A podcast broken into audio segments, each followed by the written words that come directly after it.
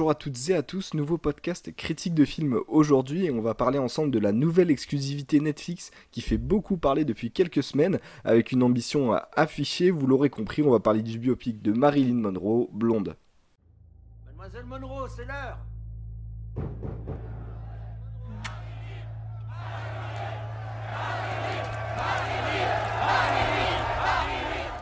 Dans ce film que je qualifierais de film dramatique, on retrouve Anna de Armas en Marilyn Monroe, actrice que vous avez euh, déjà pu voir dans euh, War Dogs, à couteau tiré avec Daniel Craig, ou encore dans le dernier James Bond aussi avec Daniel Craig. Et pour compléter ce casting, Adrian Brody et Bobby Cannavale, qu'on a déjà pu voir euh, Bobby Cannavale dans le dernier Ant-Man et la Guêpe, entre autres. Et à la réalisation et au scénario, on retrouve Andrew Dominic qui se charge donc d'adapter une histoire tirée d'un livre, le livre éponyme donc Blonde, par Joyce Carol White.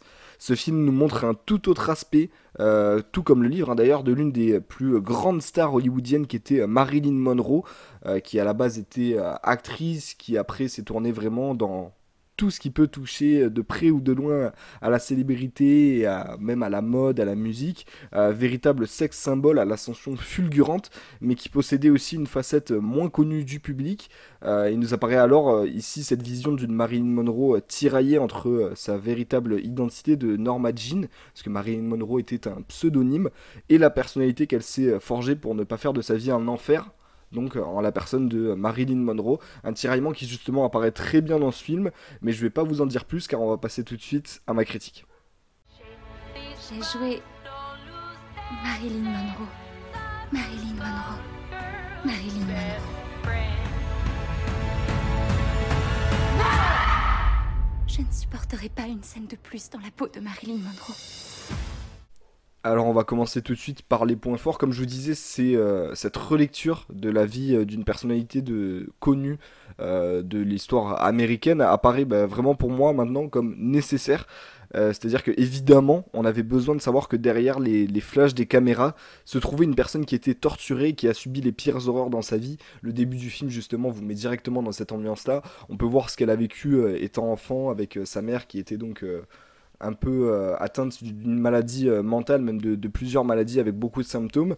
Euh, et c'est grâce du coup, évidemment, qu'on a cette relecture à l'écrivaine Joyce Carol Oates et au réalisateur Andrew Dominic, mais encore plus à Anna de Armas qui joue ici, je pense, le plus grand rôle de sa carrière. le rôle d'une vie même, hein, je pense sans doute tellement la ressemblance déjà physique est folle. Euh, mais qu'elle joue, elle le joue vraiment à la perfection. Je serais vraiment pas choqué et je serais même plutôt euh, heureux qu'elle soit nominée euh, en tant que meilleure actrice pour les Oscars car vraiment elle le mérite. Elle joue juste super bien, elle arrive à jouer une personne qui joue un rôle dans un film. Enfin voilà, et elle nous montre justement ce tiraillement dont je parlais, je vais y revenir après. le film dure 2h47. Euh, mais j'ai pas du tout vu le temps passer. Euh, elle nous transporte, elle nous fait vivre, elle nous fait pleurer, plus que tout, elle nous fait aimer euh, ce personnage de, de, Marilyn Monroe, Anna de autant qu'il peut nous faire peur. J'ai rarement vu une performance aussi folle de la part d'un acteur ou d'une actrice, hein, très sincèrement. Ça fait encore plus plaisir quand c'est sur une plateforme comme Netflix, même si ça aurait mérité quand même d'être au cinéma pour moi. Euh, d'un côté plus cinématographique aussi, on a vraiment une grosse prouesse de la part du réalisateur Andrew Dominic. Euh, les plans alternent entre la couleur et le noir et blanc. Euh, avec un format aussi qui peut changer, mais souvent en 4 tiers. Donc en plus de nous transporter dans les années 30 à 60 avec un grain sur l'image qui est assez particulier, bah, on arrive quand même assez bien à voir l'ambivalence du personnage, le côté qu'elle peut avoir où elle est très célèbre, le personnage de Marilyn Monroe, euh, où elle est tout le temps joyeuse, elle est obligée de sourire, elle est adulée par le public et surtout par le public euh, masculin, que ce soit même sur les magazines ou euh, enfin vraiment les publicités, vraiment partout. Et de l'autre côté, son, sa vraie personnalité originelle de Norma Jean qui elle euh, est atteinte d'une euh, bah, d'une maladie qui vient de qui vient de son enfance même si euh, c'est pas qualifié comme une maladie en tant que telle.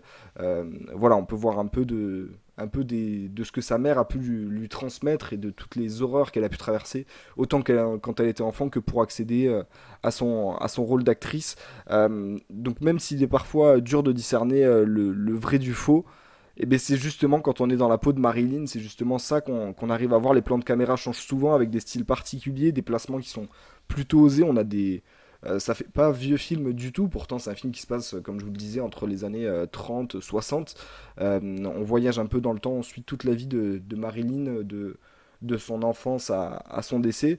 Et euh, pourtant, ça fait quand même film très moderne. Il y a des placements de caméra qui sont vus un peu à la première personne ou caméra placée juste très proche de la tête de l'acteur qui euh, arrive à nous faire voyager avec ces personnages-là très directement. bref, avec ce film, on effleure seulement que la surface de la vie de l'actrice, mais ça suffit déjà à nous remplir de toutes les émotions qu'elle a pu traverser et qui sont vraiment magnifiques. Et si je devais euh, citer un point faible que je pourrais trouver, c'est que maintenant, après avoir vu ce film qui, je vous rappelle, dure euh, presque 2h50, et eh ben, je veux en savoir plus. Moi qui n'ai pas du tout été touché par euh, son influence, même sa beauté, j'avais que l'image de la, de la femme blonde parfaite, avec tout ce qu'on avait pu entendre sur les histoires entre elle et le président, mais au final, on, voit que les, les, bons côtés. Quand on regarde par exemple le film Elvis aussi, c'est un film qui nous présente que les bons côtés d'Elvis en, biopic euh, récent que j'ai beaucoup aimé, mais euh, dans ce film, on ne montrait aucun, quasiment aucun côté sombre d'Elvis, ou en tout cas les côtés où on le plaçait plutôt en victime. Euh, et ici, Marilyn, au contraire, le film se focus beaucoup plus sur la face sombre et la face cachée que le public ne voyait forcément pas.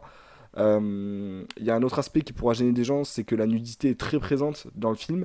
Ça pourra, je pense, peut-être en déranger certains, mais il faut essayer d'aller plus loin que ça. Je pense que c'est nécessaire pour comprendre le personnage de Marilyn, et ça aurait été dommage de manquer de fidélité à, la vraie histoire, à la vraie Marilyn Monroe qui euh, jouait de sa nudité et qui a fait une partie de sa célébrité.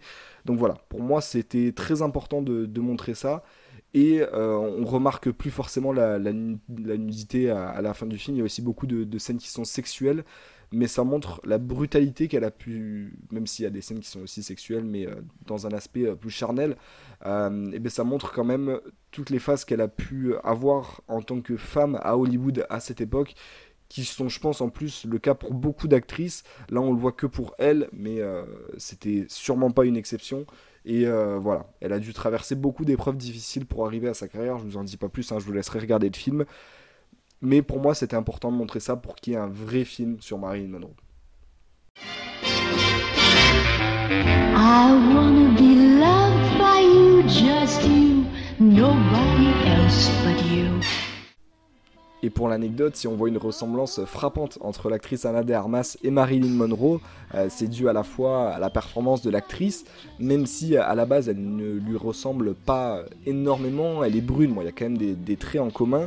Euh, mais c'est aussi euh, dû à toutes les équipes de maquillage qui ont aidé. Il lui fallait environ à l'actrice 2h30 à 3h de maquillage tous les jours euh, pour se préparer en tant que Marilyn Monroe. Euh, elle a utilisé aussi euh, beaucoup de perruques qui ont représenté à peu près 150 heures de travail chacune. Donc c'est vraiment énorme et une, montagne de travail. L'équipe coiffure et maquillage a recréé pas moins de, 100 looks qui représentaient Marilyn Monroe qu'elle a pu vraiment porter dans, dans, sa vie dans les années 30 à 60. donc déjà c'est assez incroyable de ce côté-là. Et l'actrice, de son côté, elle a dû se raser, se décolorer les sourcils tous les deux jours, parce qu'elle pouvait pas porter de perruque de sourcils, vous le comprendrez bien. Euh, donc tout ça, ça a aidé vraiment à ce qu'on ce qu'on croit en ce personnage et que finalement on se demande si euh, vraiment c'est la vraie Marilyn ou pas pendant le film, parce que elle le joue extrêmement bien et qui à la base est d'origine espagnole, elle a un accent euh, souvent espagnol, on peut le voir dans le dernier James Bond par exemple, mais là on sent vraiment qu'un accent américain, donc elle a beaucoup travaillé pour ce rôle, et ça nous transporte vraiment euh, dans le film et aussi évidemment grâce euh, aux équipes techniques et de maquillage à côté qui ont fait un travail formidable.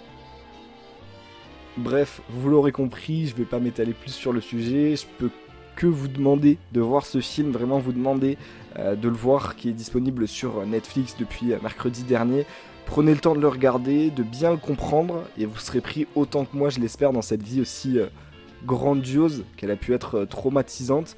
Et euh, moi, ce sera tout pour ma critique. Et je vous dis à la prochaine pour un prochain podcast.